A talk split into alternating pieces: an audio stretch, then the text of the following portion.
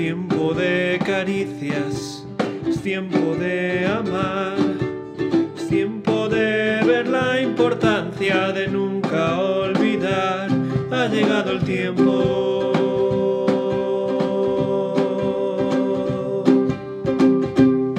Por eso Companion quiere compartir contigo el pan de Dios para tu alma. Dice la palabra de Dios en 2 de Corintios 4:7.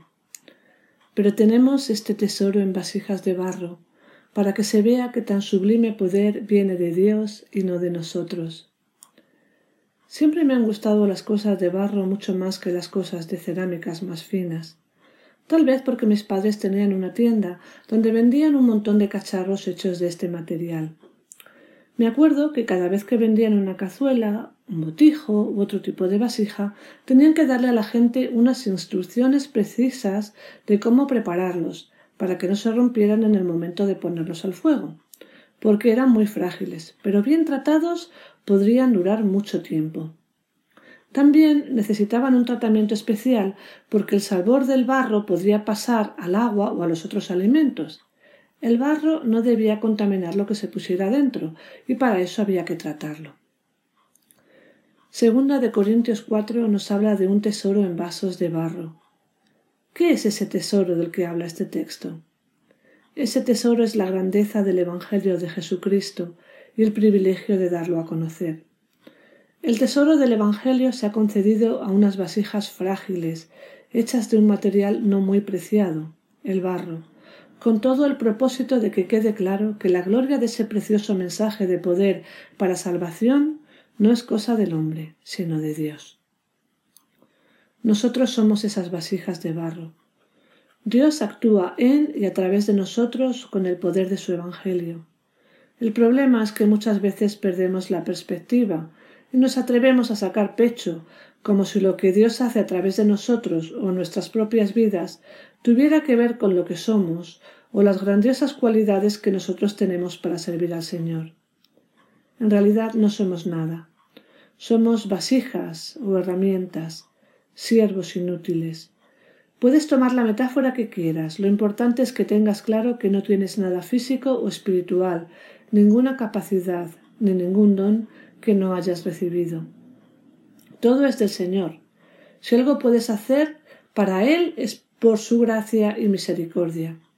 No olvidemos que somos muy frágiles, podemos rompernos con facilidad. Por eso necesitamos estar siempre cerca de Dios, dependiendo de Él, buscando su dirección, apuntando a nuestro Señor. Necesitamos que Dios nos trate. Como las vasijas que vendían mis padres, también nosotros necesitamos ser tratados de una manera especial para no agritarnos y para no contaminar el precioso Evangelio que se nos ha encomendado. Gracias a Dios que nos prepara con su palabra, con sus promesas y las circunstancias que permiten nuestra vida para poder soportar el fuego de la prueba y poder seguir produciendo un alimento sabroso para otros y poder llevarles al agua fresca, la única que puede apagar su sed pero siempre es la obra de Dios en nuestras vidas.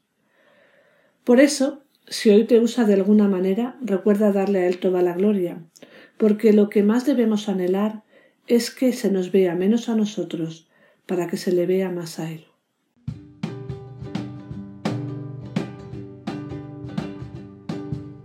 Tiempo de abrazos, tiempo del amor que la esperanza del pequeño llegue al mayor, ha llegado el tiempo. Y ahora, el abrazo de companion a los mayores en años y jóvenes de corazón. Nunca olvidaré las cazuelas de barro, las cazuelitas donde mi madre servía las sopas de ajo. No olvidaré aquellos botijos llenos de agua fresquita de la que bebíamos los niños, como un reto a ver quién se mojaba menos. Sí, el barro es un material humilde, pero en las manos de un buen alfarero puede convertirse en el contenedor de un gran tesoro. Algunos de los manuscritos del Mar Muerto fueron preservados en grandes ollas de barro, y el mayor tesoro del mundo se nos ha confiado a sus hijos, cazuelitas sin importancia, para que se vea que la excelencia del poder viene de Dios y no de nosotros.